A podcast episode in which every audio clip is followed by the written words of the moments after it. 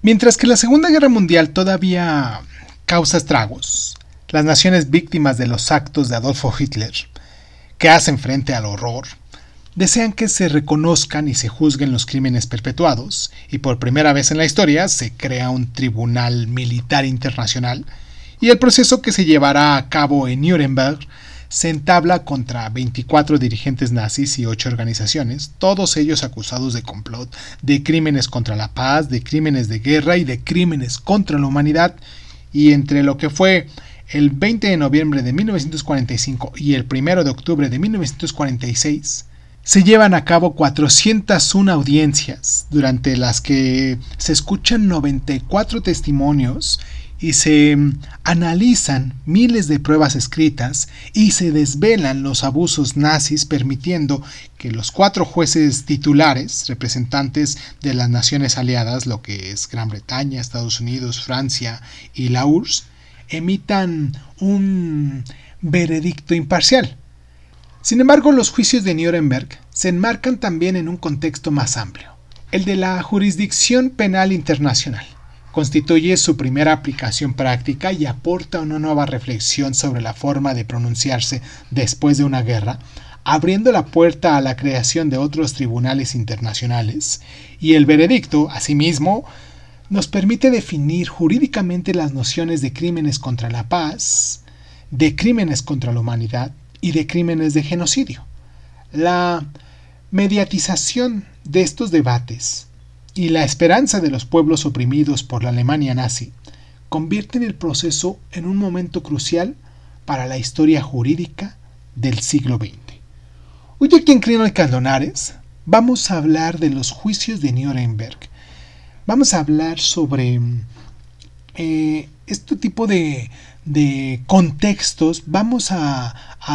también a hablar de algunos actores principales, los jueces que, que dieron marcha sobre esto, vamos a tener una pequeña mm, un pequeño resumen de lo que fueron los juicios, de cómo se fueron presentando. Y pues nada, hay varias cosas, hay varios temitas de los cuales es importante destacar porque hicieron marcaron un hilo en la historia para después de eso eh, ciertas naciones o, ciertos personajes que, han dañado a sus propias naciones sean juzgados a, nivel internacional. Y pues nada, después de tanto rollo, vamos, después de tanto rollo para iniciar nuestro programa, vamos a hacer vamos a escuchar nuestro intro. Vamos y vamos y vamos. Creo que ahorita estoy repitiendo mucho esa palabra. Y, y nada, pues vamos a escuchar nuestro intro y comenzamos. Yo soy Elvin Sun y pues muchísimas gracias por estar aquí con nosotros. No me estoy despidiendo, estoy empezando, ¿vale? Nomás que traigo tantas ideas en la cabeza, tantas cosas de las cuales quiero hablar que, que en ocasiones me confundo con el inicio. Bueno, vamos a escuchar nuestro intro y comenzamos. Cierra los ojos, cierra los ojos, cierra los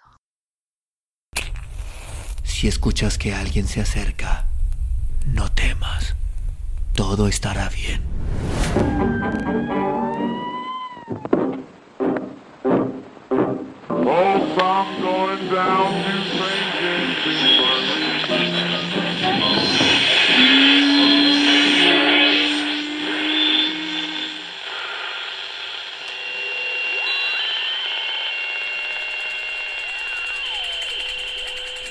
Estás escuchando, escuchando Crónica, Crónica, Crónica el lugar, el lugar donde, entra por tus oídos. Bienvenido. Desde la segunda mitad del siglo XIX, el armamento se perfeccionó más y el ejército profesional convivió progresivamente con el del reclutamiento, por lo que cada vez fue más difícil hacer una distinción entre los combatientes y los civiles y con tal de reglamentar mejor la guerra y de limitar los abusos,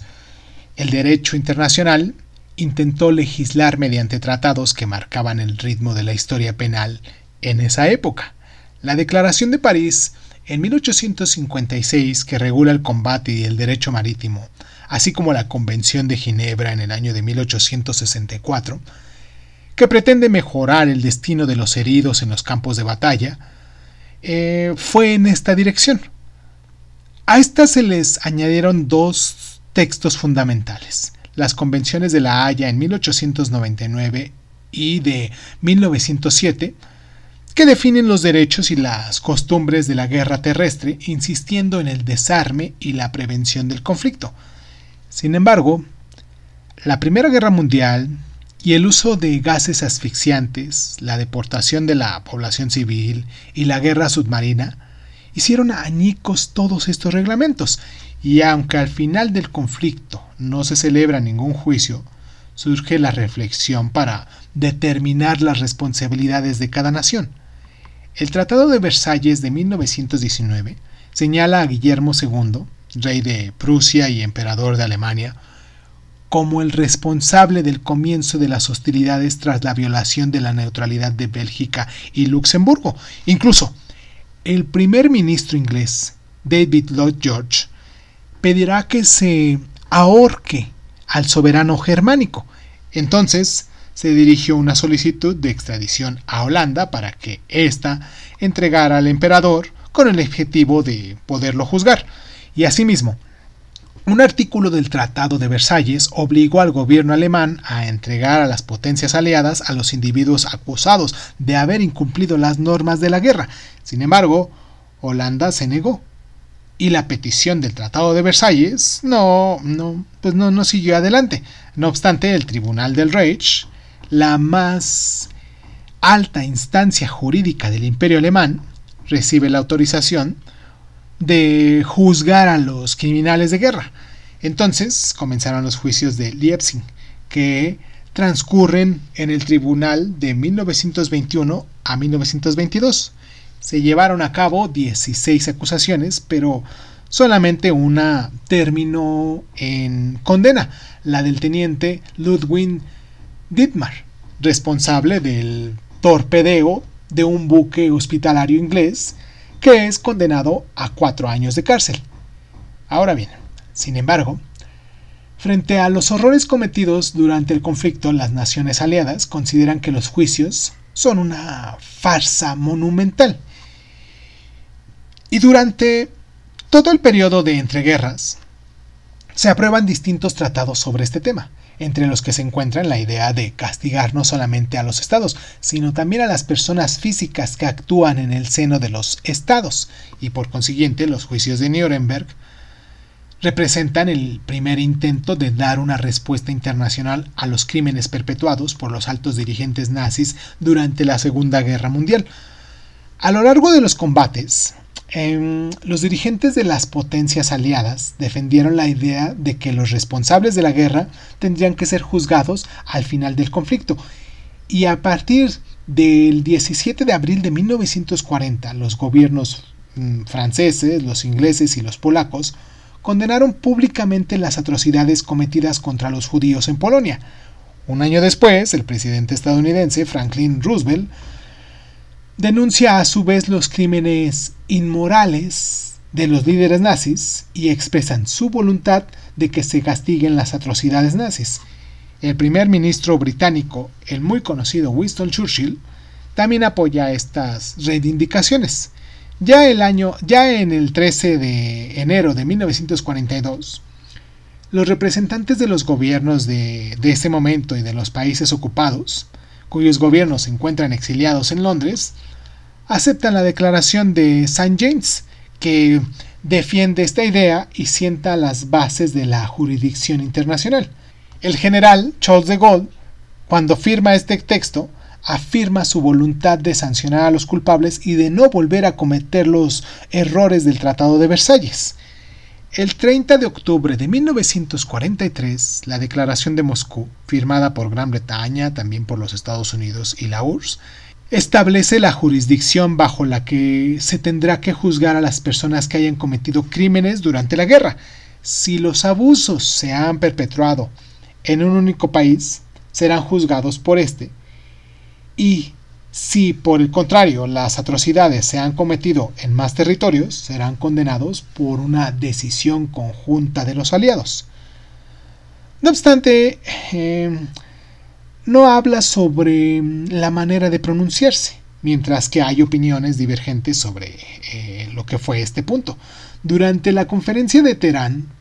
lo que fue Franklin Delano Roosevelt y Winston Churchill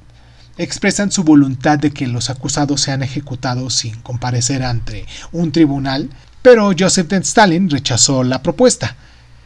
Ahora, con la llegada al poder del presidente Harry Truman, las proposiciones estadounidenses evolucionan hacia una idea de un proceso internacional al que De Gaulle se muestra más favorable y la idea se abre camino y al producirse el armisticio todos mm, lo aceptan. Inmediatamente Harry Truman se encarga de la preparación de los juicios de Robert Jackson, juez de la Corte Suprema, y este último se irá a Londres el 20 de junio de 1945 para hablar de su organización con los británicos y los estadounidenses ahora tienen la voluntad de centrar la audiencia alrededor de la acusación del complot nazi y de los crímenes contra la paz para condenar a los que decidieron, pero eh, también prepararon y organizaron la guerra. Asimismo, em, quieren llevar a cabo el proceso del sistema nazi a través de las organizaciones que participaron en su funcionamiento, pero todavía no saben si solo un gran proceso será suficiente. Ahora bien, los ingleses, por su parte, desean sobre todo que el juicio sea rápido. Las dos naciones se ponen de acuerdo y los británicos avanzan y los primeros nombres son acusados. Los días 24 y 25 de julio las delegaciones francesas y soviéticas llegan también a su vez a Londres, puesto que sus países fueron el escenario de enfrentamientos y rechazan la noción central de crímenes contra la paz y prefieren el concepto de crímenes de guerra. Efectivamente, según ellas, lo que representa un problema no es tanto el hecho de haber declarado la guerra, sino los medios utilizados a lo largo de este conflicto. Y después de muchas negociaciones, las cuatro naciones llegaron a un acuerdo. El 8 de agosto de 1945, si no mal recuerdo, se firma el Acuerdo Cuartipartito de Londres, que define el estatuto de las reglas de funcionamiento del tribunal y se crea el Tribunal Militar Internacional de Nuremberg. Las naciones aliadas presentan todas a otros estados que aceptaron los acuerdos de Londres y así eh, Francia representa a Bélgica, Luxemburgo, los Países Bajos y Noruega y los cargos se definen en los acuerdos establecidos en Londres. Al principio son tres, crímenes contra la paz, crímenes de guerra y crímenes contra la humanidad. El objetivo principal de esta última noción es castigar la organización de la deportación y de la masacre sistemática de la población desarmada. Sin embargo, estos tres tipos de crímenes no cubren todos los abusos nazis, por lo que corre el riesgo de que algunos acusados escapen de, estos juicios. Por consiguiente, a los primeros cargos se le añade un cuarto, que incluso se convierte en el central, el relativo a la idea de complot. El concepto de conspiracy, lo que significa complot, procede del derecho británico y es desconocido para los profesionales del derecho francés y soviético. Así pues, para que el cargo aparezca en el proceso, mm, haría falta que los estadounidenses y los británicos ejerzan una gran presión. Esta noción se desprende de la idea de que la infracción haya sido premeditada y concebida por varias personas en secreto que constituye un crimen. La mm, composición definitiva de la lista de los acusados no se realiza de la noche a la mañana, claro que no. Las delegaciones británicas y los estadounidenses se detienen primero en 10 personas que ocuparon altos cargos en el seno del régimen nazi. Los británicos añaden a 7, entre las que se encuentran Adolfo Hitler, cuya muerte todavía no se ha declarado de forma oficial, y sin embargo, eh, su nombre se tacha de la lista el 18 de octubre de 1945, día en el que se abre el proceso cuando las cuatro naciones se ponen de acuerdo sobre la lista final. En total se juzgarán a 24 dirigentes nazis. Entre ellos están Hermann Göring, eh, que fue mariscal del Tercer Reich, Rudolf Hess, que fue secretario personal del Führer, y jefe de la Cancillería de la, del Partido Nacional Alemán de los Trabajadores, Joachim von Ribbentrop, que fue ministro de Asuntos Exteriores del Tercer Reich, Robert Ley, que fue el dirigente del Frente Alemán del Trabajo, Wilhelm Keinzel, que fue jefe de alto mando del Wehrmacht, eh, Julius Streich, que fue director del periódico antisemita llamado Der Strusmer, Ernest Kaltenburner, que fue general de la SS, lo que es el Escuadrón de Protección,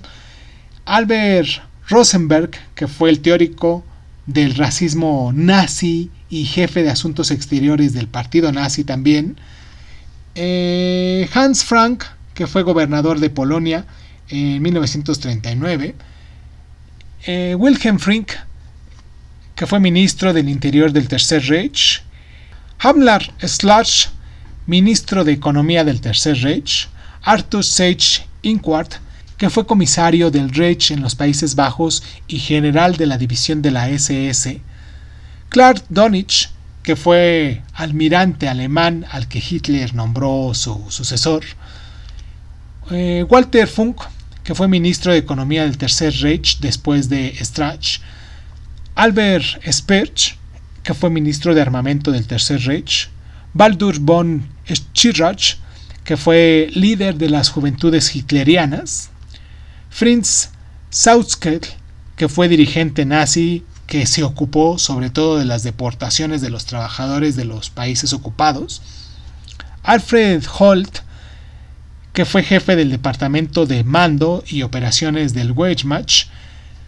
Franz von Paper, que fue vicecanciller de Hitler, Konstantin von Neurant, que fue general de la SS, Erich Reudet, que fue comandante de la Triech Marine, eh, Martin Bormann, que fue general de la SS y consejero de Hitler, Hans Friedrich, que fue periodista responsable de las noticias del Ministerio de Propaganda, y para terminar también tenemos a Gustav Krupp von Helmet and Halbach, que fue un industrial alemán. Ahora, sin embargo, cuando se abrió el proceso, hay tres individuos en esta lista que no se sientan en el banco de los acusados, lo que fue Gustav Krupp, ya que se declara que no se le puede juzgar a causa de su estado de salud. También Martin Brodmann, que desapareció, probablemente murió después de la batalla de Berlín en mayo de 1945. Y finalmente también Robert Ley, que un mes después se había ahorcado en su celda. Por primera vez, a la lista de estas personas físicas se le añaden organizaciones de regímenes nazis que también serán juzgadas,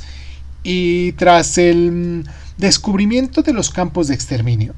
el objetivo se centra en ocho organizaciones, los que son el Gabinete del Reich, el Partido Nacional Alemán de los Trabajadores, lo que dijimos que era la NSDAP, la SS, que es el Escuadrón de Protección también la Gestapo, la Policía Secreta del Estado, la SD, que es el Servicio de Seguridad, la SA, que es eh, el asalto de tropas, el Estado Mayor y el alto mando de la Wehrmacht. Y tras haber definido los cargos y la lista de los acusados, las naciones aliadas todavía deberían de encontrar un lugar que pueda albergar todo este proceso, también que alberga a los acusados, a las diferentes delegaciones y a los numerosos periodistas que desean cubrir este acontecimiento único. La ciudad escogida es Nuremberg, que entonces se encontraba bajo la ocupación estadounidense. Ahora, esta ciudad se escogió por dos motivos. El primero,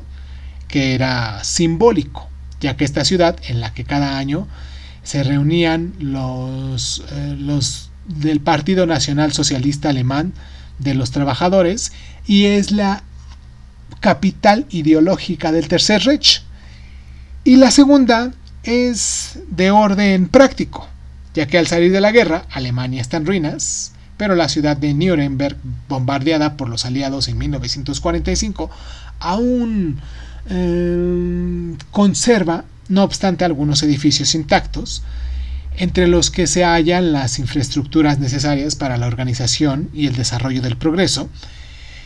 Y pues en efecto, el Palacio de Justicia todavía se podía utilizar y tiene la particularidad de estar directamente conectado a la cárcel por un túnel subterráneo, lo que refuerza toda la seguridad. Vamos a hacer nuestra primera pausa porque ya se me secó la garganta y necesito tomar agua, necesito traer una, un vasito con, con algo para poder refrescar. Si están ustedes escuchándonos en este momento, me gustaría mucho que se acercaran algo también para poder combinar con nosotros porque nos vamos a meter de lleno con los actores principales. Es un tema que, que, que, que me apasiona y que me gusta muchísimo y que disfruto hacerlo con ustedes. Y pues nada, me gustaría mucho que nos dejaran sus mensajes en nuestros correos electrónicos. Nuestro correo electrónico solo tenemos uno. Nos encuentran como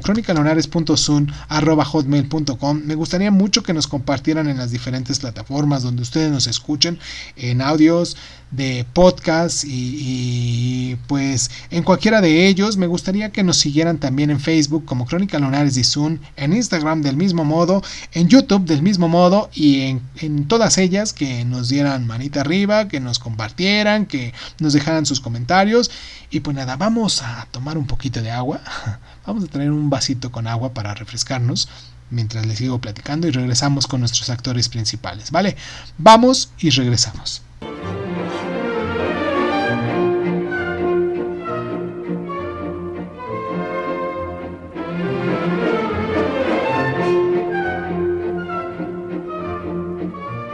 Originario de Bruce Wells, en el país de Gales, Geoffrey Lawrence nació el 2 de diciembre de 1880 en una familia de la nobleza británica. Estudió en el Colegio Imperial de Haileybury, donde mm, trabó una amistad con Clement Attlee, el futuro primer ministro, antes de ir a Oxford. Una vez que termina sus estudios, trabajó en un gabinete de abogados especializado en la apelación ante las altas instituciones judiciales inglesas hasta que estalló la Primera Guerra Mundial. Y a lo largo de esta destaca en el seno del Regimiento Real de la Artillería e incluso recibe la consideración de la Orden de Servicio Distinguido. A continuación, al final del conflicto, Lawrence continuó su, su carrera de jurista y se especializa en la apelación ante el Consejo Privado, un órgano consultativo que tiene la misión de aconsejar al soberano sobre los asuntos de la Gran Bretaña, y ya en 1927 entra en el Consejo Privado y se convierte en Procurador General del Príncipe Eduardo de York hasta 1944, cuando es nombrado juez del Tribunal de Apelación de Inglaterra. Ahora, gracias a su larga experiencia jurídica, sus homólogos le exigen para encabezar la delegación británica en los juicios de Nuremberg e incluso a continuación fue designado presidente del tribunal. Con su elección, sus homólogos quieren homenajear la valentía de que Gran Bretaña demostró durante todo el conflicto una vez que se terminan los juicios es nombrado juez lord, es decir, juez de la Cámara de los Lores y entra en el comité del Consejo Privado hasta que se jubila en el año de 1957. En 1947 recibe el título de barón de Oxley y una década después hereda el título a su hermano mayor, barón de Treventin, y cuando se jubila se retira en su dominio de Wiltshire para entregarse a su pasión, la cría de caballos, y muere el 28 de agosto de 1971 con 91 años.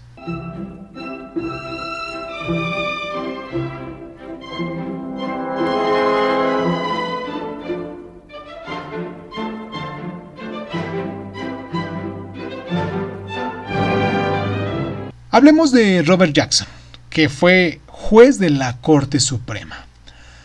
Robert Jackson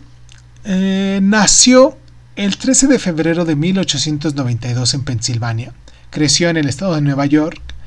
y pronto se decidió a emprender una carrera de jurista. Ya con 18 años entró como aprendiz en un gabinete de abogados en Jamestown, Virginia, donde más tarde fundó su propio gabinete incluso antes de haber obtenido el diploma de la Facultad de Derecho de Albany y oficiará durante mm, eh, todos los siguientes 20 años.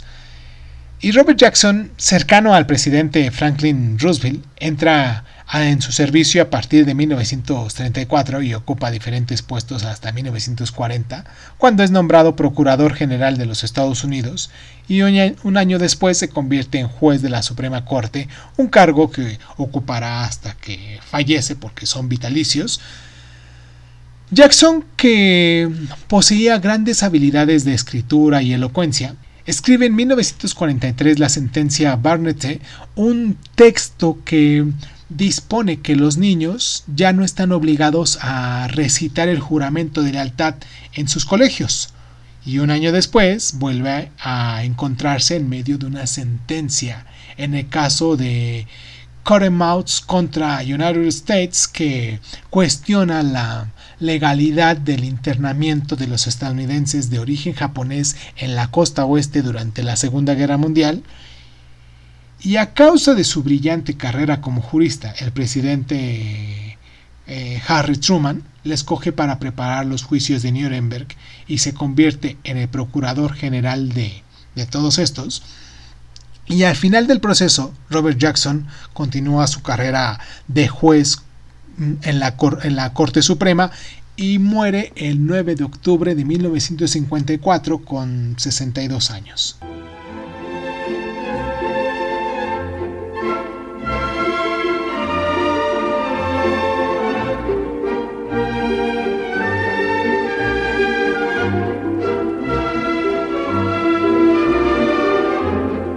Hermann Göring nació en 1893 y en 1908 lo envían a la escuela de cadetes de Karlsruhe y aunque durante los primeros años de escolarización sus resultados son bastante mediocres, el que primero fue un mal estudiante, terminó dejando la institución con notas excelentes y accede a la Escuela Militar de Berlín donde finaliza su instrucción en 1911 habiendo obtenido el grado de suboficial dispuesto a seguir la misma carrera militar que su padre y durante la Primera Guerra Mundial destaca sobre todo en la aviación.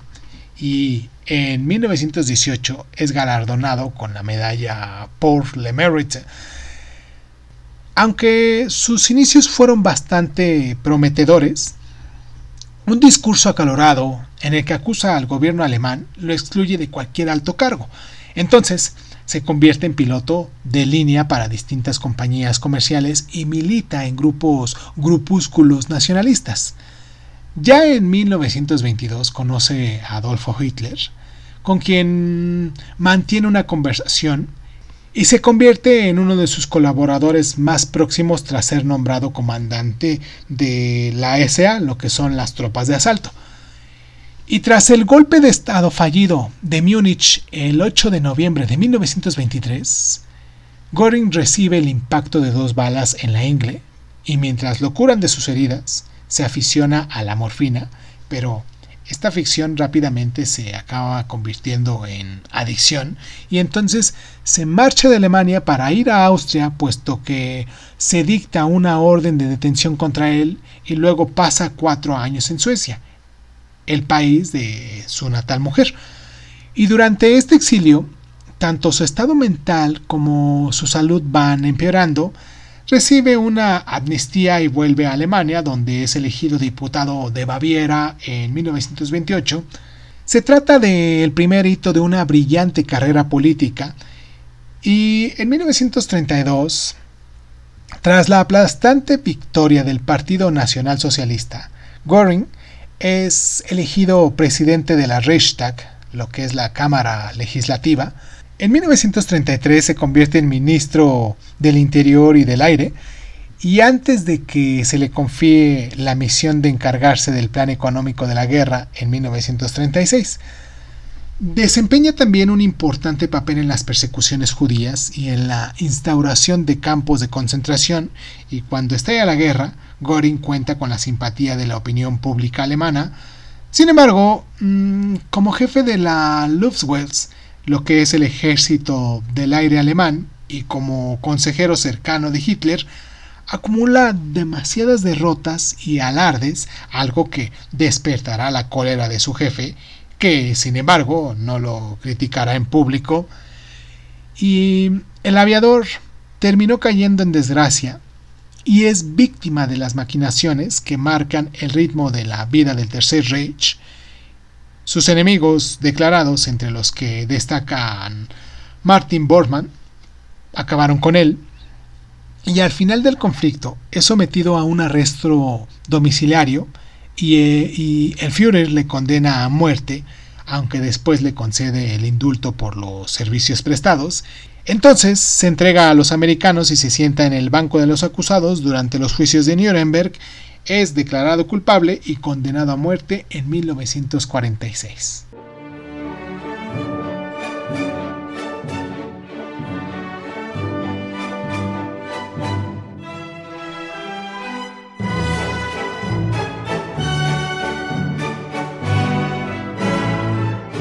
Albert Speer nació en 1905 en el seno de una familia acomodada. Em, de muchacho, joven y deportista, cursa estudios de arquitectura y siguiendo los pasos de su padre y su abuelo, ambos arquitectos, y nada más obtendría el título de arquitecto, se convierte en asistente del conocido Heinrich Tessenau y se casa con Margaret Weber, en 1927 y aunque no se muestra demasiado interesado por la política, la figura de Adolfo Hitler lo deja electrizado durante un desfile y se une al partido nazi en 1931 y tras haber realizado distintas tareas en la organización,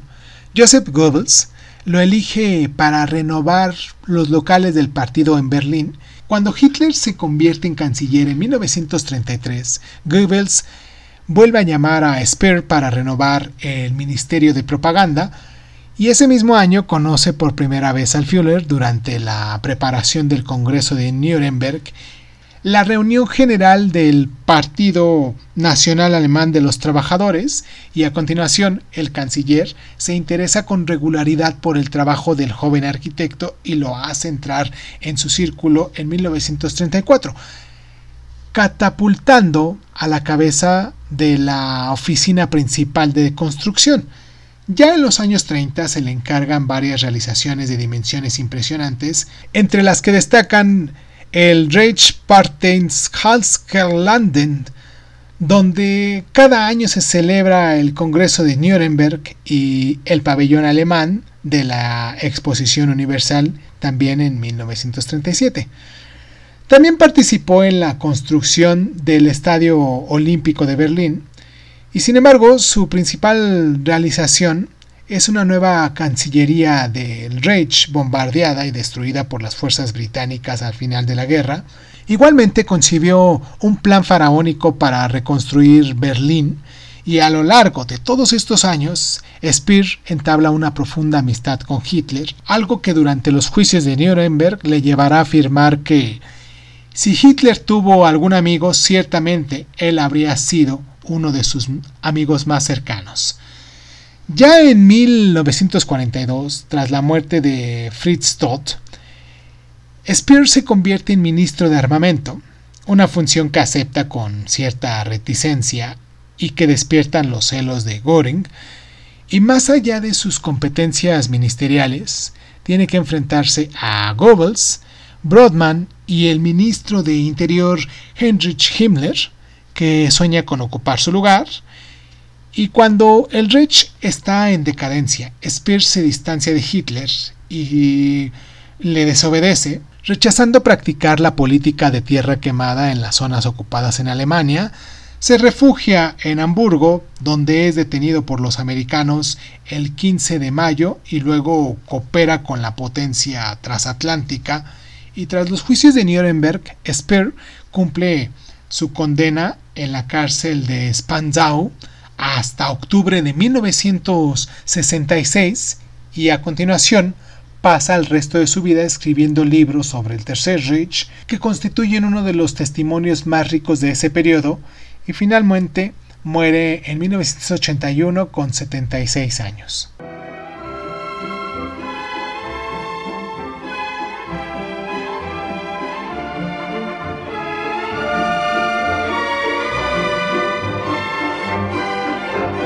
Aunque la sesión inaugural se lleva a cabo en Berlín el 18 de mm, octubre de 1945, la verdadera apertura del proceso transcurre el 20 de noviembre de 1945 en Nuremberg y está marcada por la lectura del acta de acusación por parte de los procuradores de cada nación aliada, que dura casi cinco horas. Al día siguiente los acusados tienen que declarar si se consideran culpables o no, y todos escogen la segunda opción. Hermann Göring, por ejemplo, uno de los altos dignatarios más importantes del Tercer Reich, es el primero en ser interrogado. Mientras intenta prestar declaración, el presidente Lawrence, que desde el primer día hace valer su autoridad, lo llama a orden rápidamente y a continuación el procurador general Jackson lee la declaración de apertura en la que, a través de una elección de argumentos elaborados y bien construidos, expone el punto de vista de la acusación y explica la razón del ser de este proceso, adelantándose a las críticas que podrían presentarse en su contra. Cada turno de palabras se traduce simultáneamente, algo nuevo para esa época y que obliga a los interventores a hablar lentamente. Para que la interpretación alcance la máxima perfección, delante de los oradores se colocan varios pilotos luminosos controlados por los intérpretes que se iluminan si el interventor tiene que repetir su frase o disminuir la velocidad de su discurso. Ahora bien, em, a petición del tribunal, la acusación y la defensa. Aportan sus pruebas y presentan a sus testigos, como en cualquier otro juicio. Las pruebas utilizadas, descubiertas por los estadounidenses, son mayoritariamente escritas y proceden sobre todo de los archivos oficiales del Tercer Reich, y en total se analizaron 5.000 documentos y 7.000 obras de literatura nazi, una de las fuentes centrales de los juicios es el diario de Hans Frank, gobernador del partido nazi, que recibe el sobrenombre de verdugo de Polonia, tras su papel en el exterminio de los judíos del país. La prueba escrita tiene una importancia capital ya que por sí sola bastaría para condenar a los acusados, pero durante 10 meses 94 testigos suben al estrado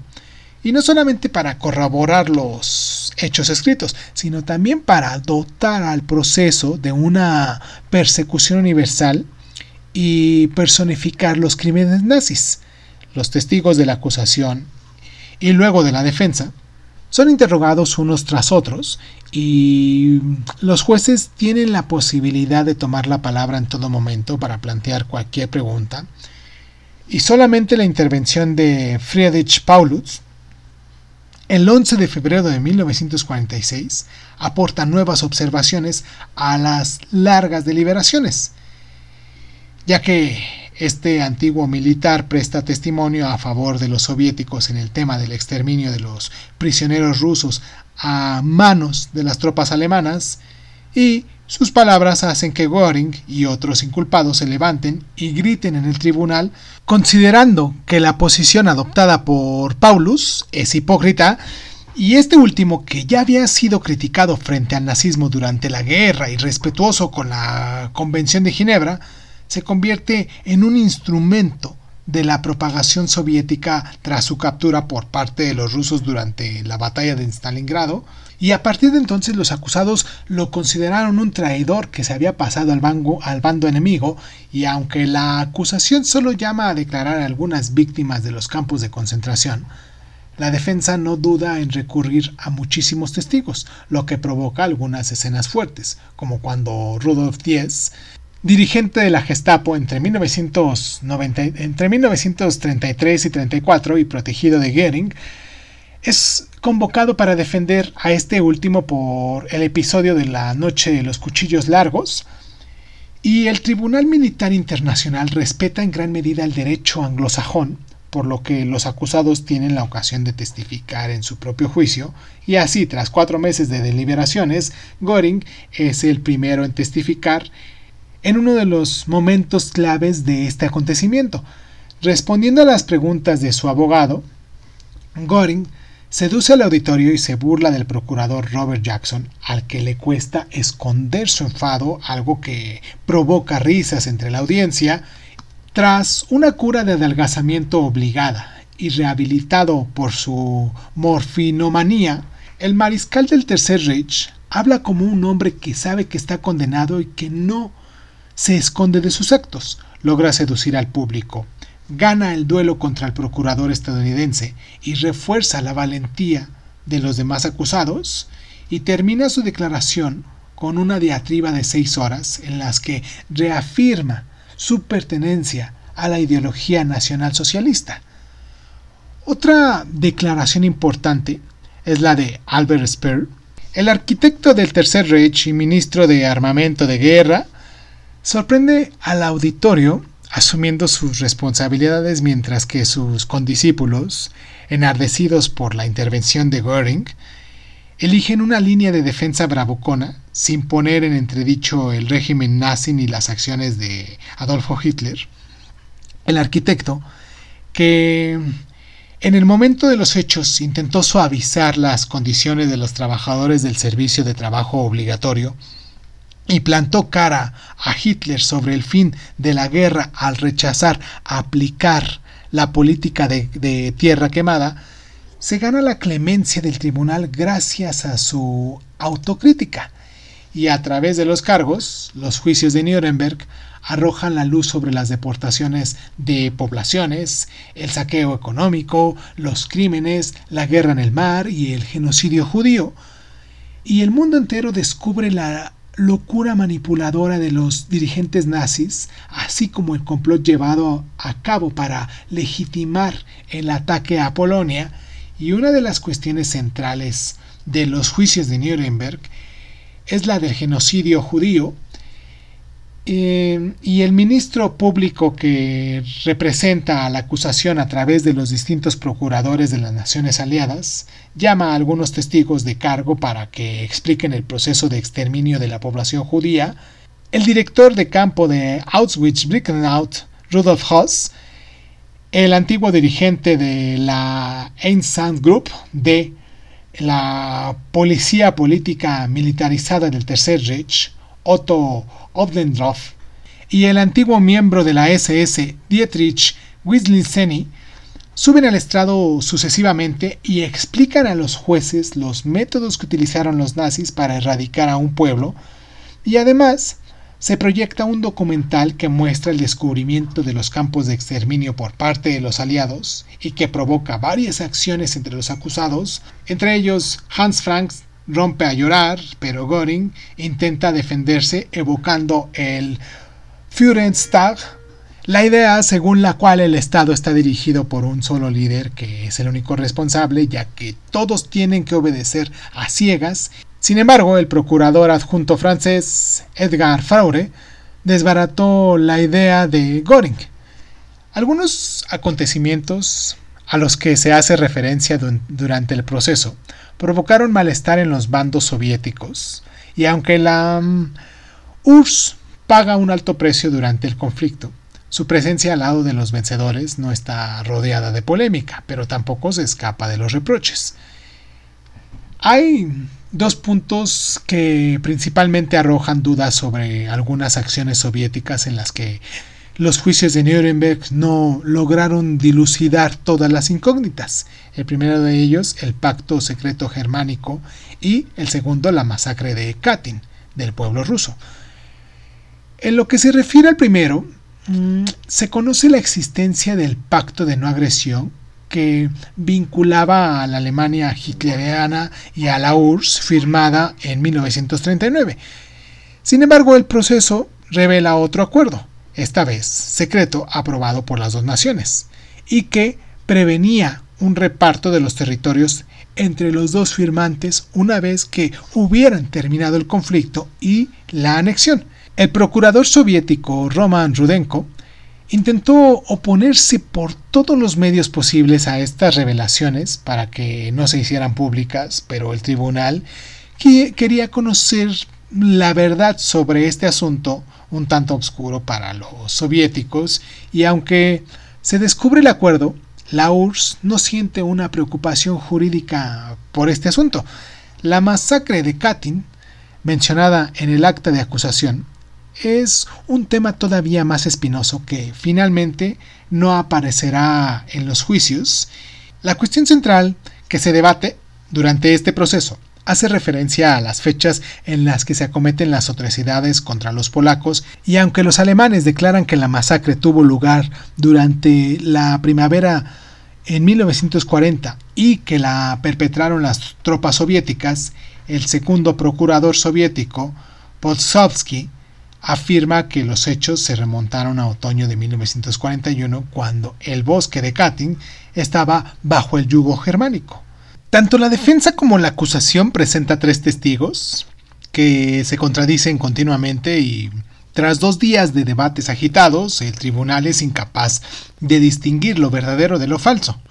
Ahora bien, vayamos a hablar ligeramente de la masacre de Katyn. Las atrocidades cometidas por la policía soviética, la NKVDS, durante la primavera de 1940, son el símbolo de los crímenes que durante esta época cometió la URSS contra la población polaca. Bajo las órdenes de Stalin, se abate con una bala en la nuca a los prisioneros polacos, también a los que fueron hostiles a la ideología comunista, y entre agosto de 1941 y la primavera del 43, el número de víctimas ascendió a más de 11.000 muertos, Mientras que Stalin intenta que las responsabilidades de estas ejecuciones caigan sobre los nazis, durante los años 50, un informe del Congreso de los Estados Unidos confirma las responsabilidades de los, soviéticos en estas masacres y el 14 de diciembre de 1992 el presidente ruso Boris Yeltsin confió una copia de los documentos firmados por Stalin que demuestra la masacre a su homólogo polaco Lech Walesa. Ya el 31 de agosto de 1943, tras nueve meses de este proceso, acalorados y cansados, nueve meses de este proceso, los acusados tuvieron la oportunidad de prestar una última declaración en la que se retransmitirá por todas las radios antes de que se dicte la sentencia, lo que fue el primero de octubre. Pero los jueces antes de pronunciar su veredicto deben de deliberar y aunque todos pueden expresar su opinión, solamente los jueces titulares tienen el derecho a votar las penas y para que se adopte una decisión hay que obtener la mayoría de los votos. En caso de empate, el juez presidente Lawrence es el encargado de hacer descanse de la balanza y aunque el principio parece muy simple, la liberación sobre el destino de algunos acusados origina largos debates. Y esto ocurre, por ejemplo, en el caso de Rudolf Hess, secretario particular de Hitler y representante oficial del partido nazi, que mientras que los jueces anglosajones quieren condenarlo a cadena perpetua, el juez francés se decanta por 20 años de encarcelamiento y el juez soviético aboga por la pena de muerte. En el bando francés piden 5 años de cárcel, mientras que eh, los Estados Unidos son partidarios a la pena de muerte. Y en, en esta última instancia, el economista mm, pues fue absuelto. Durante las liberaciones surge otra problemática. Esta vez relacionada con la ejecución de los acusados. Hay que determinar ahora cómo se realizarán las ejecuciones y también esta vez las opiniones tienden a ser muy diferentes. La URSS se muestra a favor del fusilamiento, también llamado la muerte del soldado en vez de la muerte de eh, eh, en vez de la muerte humillante por ahorcamiento que propone Lawrence y el juez de los Estados Unidos.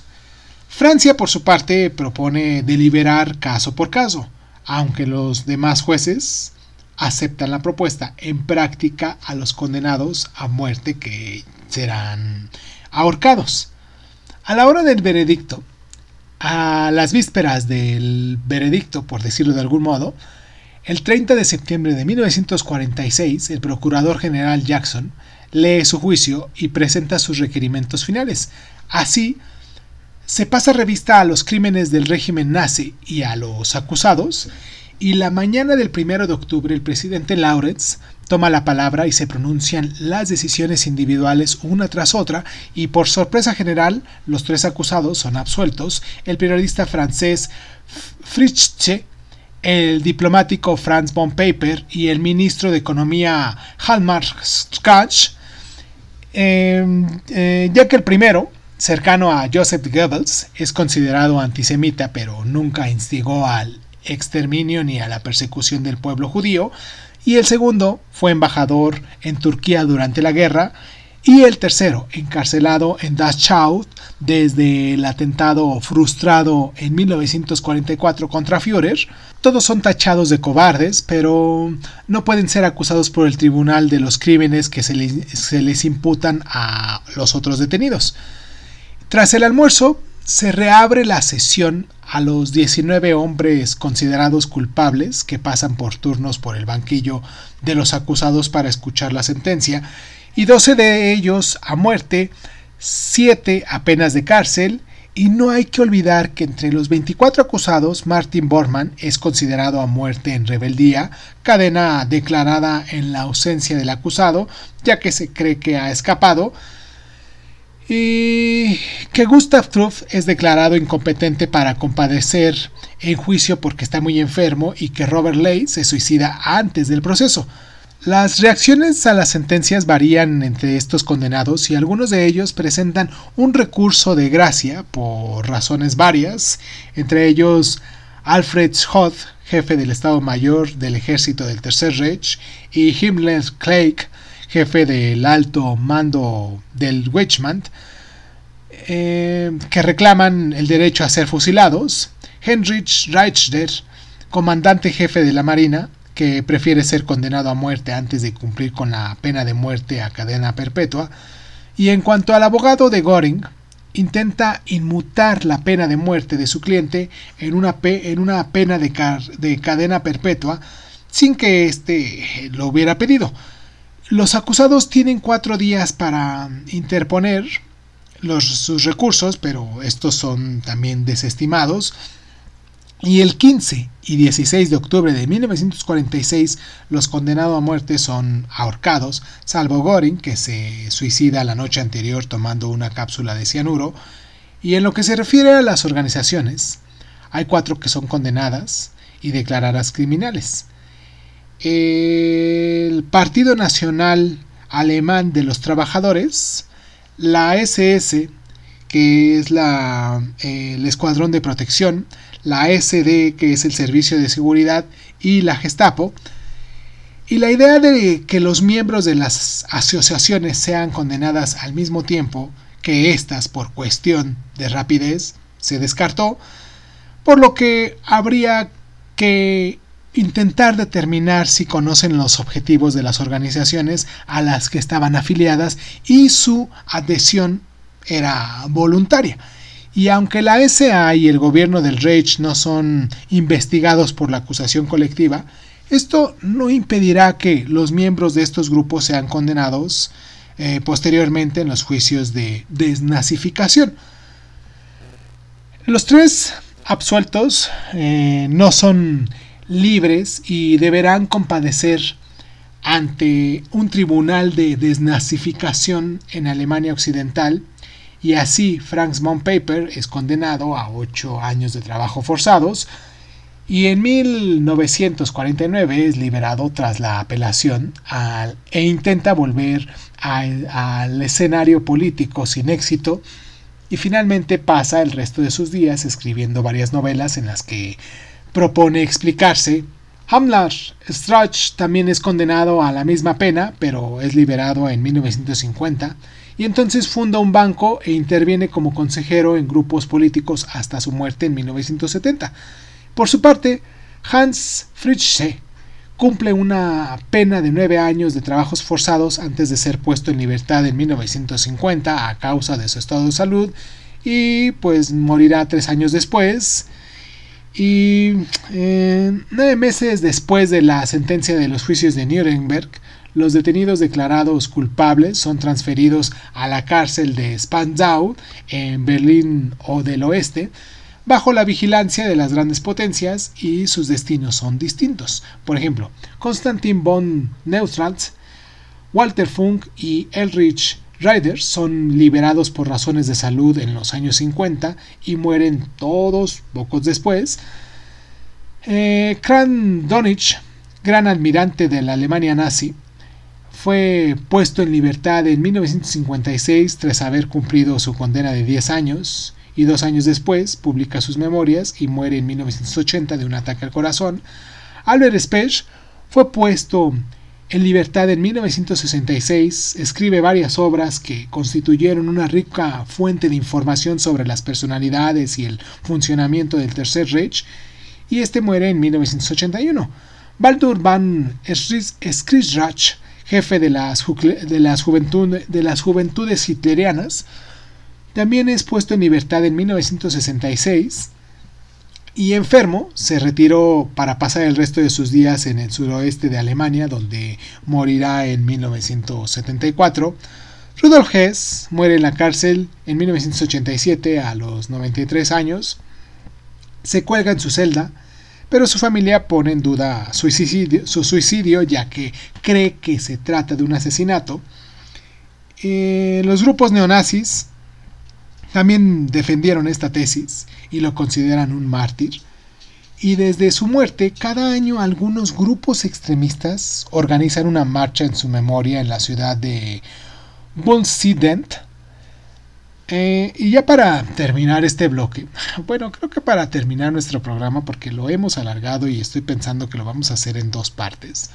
porque este da para muchísimo, todavía nos faltan eh, lo que son las repercusiones. Pero bueno, eh, eh, los juicios de Nuremberg, mediatizados a nivel mundial, sufrieron varias críticas referentes a su legitimidad.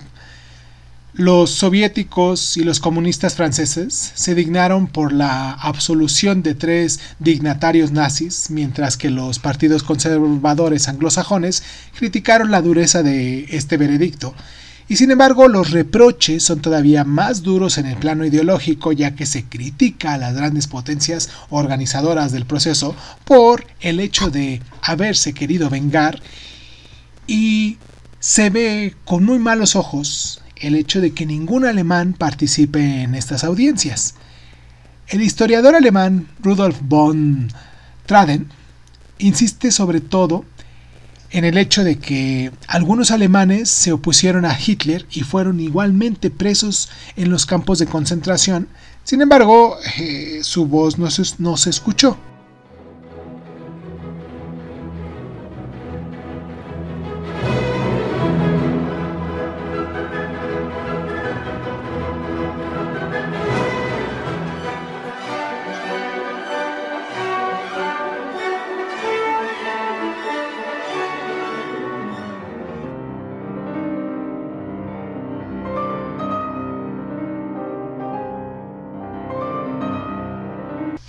Numerosos juicios que pretenden castigar los crímenes nazis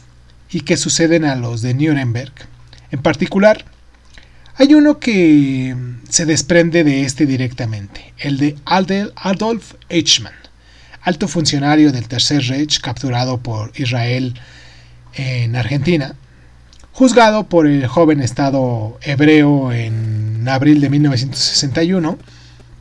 en este juicio se recuerda indudablemente a los de Nuremberg a causa de la mediatización y de la definición de los cargos, además de la participación de Eichmann de la realización de su solución final. El genocidio judío se descubrió durante las audiencias presididas por Lawrence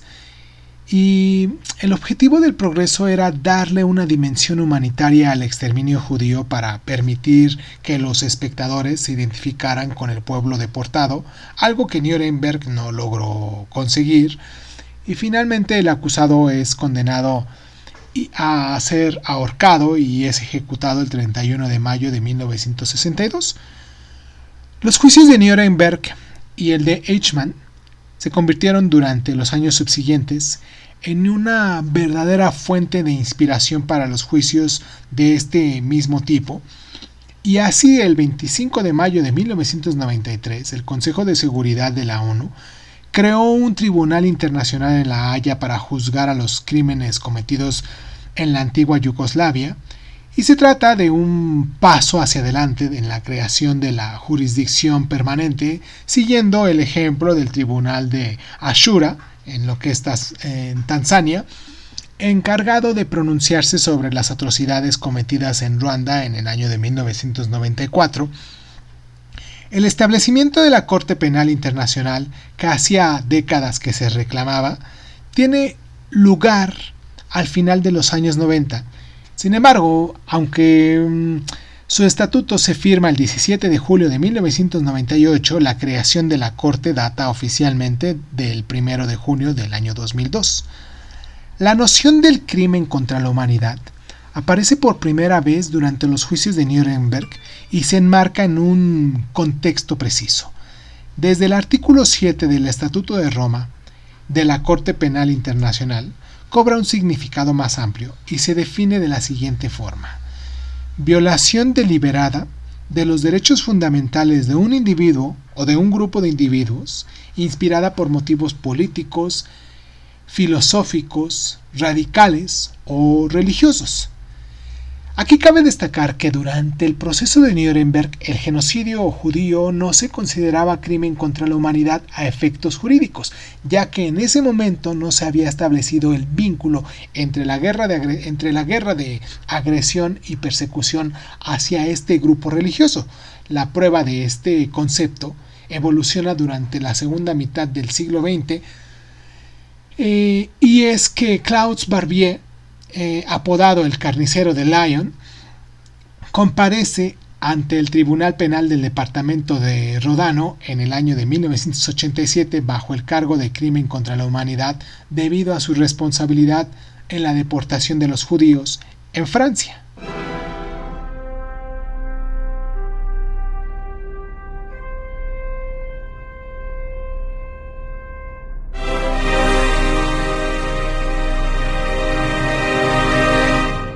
Para terminar nuestro programa, mm, pensé que podríamos hacerlo en dos partes, pero ya no lo vamos a echar de corridito, no importa. Vamos a hacer un pequeño resumen de todo lo hablado el día de hoy. Y dice así. Mm, en un momento en el que la Segunda Guerra Mundial todavía estaba causando estragos, los aliados consideraron que se tenían que sancionar a la Alemania nazi por los por los horrores cometidos. En este caso, los aliados ganaron el conflicto y crean un tribunal militar internacional para, para, juzgar a los dirigentes del Tercer Reich. Ya el 20 de junio de 1945, el presidente estadounidense Harry Truman encarga al juez de la Corte Suprema, eh, Robert Jackson, que vaya a Europa y que se organice, junto con las naciones aliadas, lo que es Gran Bretaña, la URSS y Francia, el proceso que tendrá lugar en la ciudad de Nuremberg, antiguo bastión del régimen nazi. La lista definitiva de estos acusados se presentó el 18 de agosto de 1945, día de la sesión inaugural del proceso en Berlín, y contiene los nombres de 24 altos responsables nazis y de 8 organizaciones del Tercer Reich, entre ellos hay tres acusados de esta lista que no acudirán a los juicios, lo que es Martin Bormann, que había huido, Gustav Krupp, declarado incompetente para compadecer por razones médicas, y finalmente Robert Ley, que se había suicidado en su celda poco tiempo antes. Los juicios comenzaron oficialmente el 20 de noviembre de 1945 en Nuremberg con la lectura de los cargos, lo que fueron los complots, los crímenes contra la paz, crímenes de guerra y los crímenes contra la humanidad, todos los acusados declararon que no son culpables. Durante varios meses, la acusación y la defensa aportaron a su turno sus pruebas y hicieron subirse al estrado a los testigos respectivos para corroborar esas pruebas y en total le sucedieron 94 testigos en un espacio de, de 10 meses. El 13 de mayo de 1946 fue el turno de la palabra de la defensa y Göring es el primero en testificar y durante ocho días sedució al público, al auditorio, y se ríe abiertamente del procurador general Jackson, reafirmando su pertenencia a la ideología nacional socialista. La otra intervención destacada es la de Albert Speer, al contrario de Göring, el arquitecto oficial del Tercer Reich, hizo una autocrítica, lo que le hace obtener la clemencia del jurado. Ahora bien, los juicios de Nuremberg sacaron a la luz mucha información acerca de la conspiración eh, nazi en materia de exterminio de los pueblos y asimismo se señalaron algunas zonas obscuras de las acciones soviéticas durante la guerra y aunque el papel de la URSS en la masacre de Katyn sigue siendo poco claro, eh, se descubrió el pacto secreto firmado con Alemania de Hitler que prevenía el reparto de las naciones de las regiones anexionadas. A partir de septiembre de 1946 los jueces deliberaron y el veredicto se dicta el 30 de septiembre y el 1 de octubre. De los 24 acusados, 12 son condenados a muerte y entre estos Martin Brodman es condenado en rebeldía. Siete son condenados a penas de cárcel y tres son absueltos. Además, Cuatro de las ocho organizaciones juzgadas son declaradas criminales. Eh, lo que fue el Partido Nacional Alemán de los Trabajadores, la SS, la SD y la Gestapo. Los juicios de Nuremberg recibieron muchas críticas, pero son el primer ejemplo de jurisdicción internacional y conducirían a la creación de la Corte Pena Internacional y el veredicto permitió, permitió igualmente definir jurídicamente las nociones de crímenes contra la paz y contra la humanidad. Espero que el programa del día de hoy haya sido de su agrado, espero que hayamos aprendido muchísimo sobre cómo se formaron las leyes internacionales en cuestiones de juicios y castigos, también penas sobre lo mismo, y pues nada, hemos alargado muchísimo, muchísimo este programa. Me voy a despedir rápidamente mandándoles un abrazo, deseándoles que tengan el mejor de los días. Yo soy Irving Sun, esto es Crónica Lonares y los espero la próxima semana con algún tema eh, de historia, también aquí en los días jueves de Lunay Dice, digo de Love is Dice, que son los que eh, hablamos sobre, sobre pasajes de la historia. Y pues nada, muchísimas gracias. Muchísimas gracias por estar.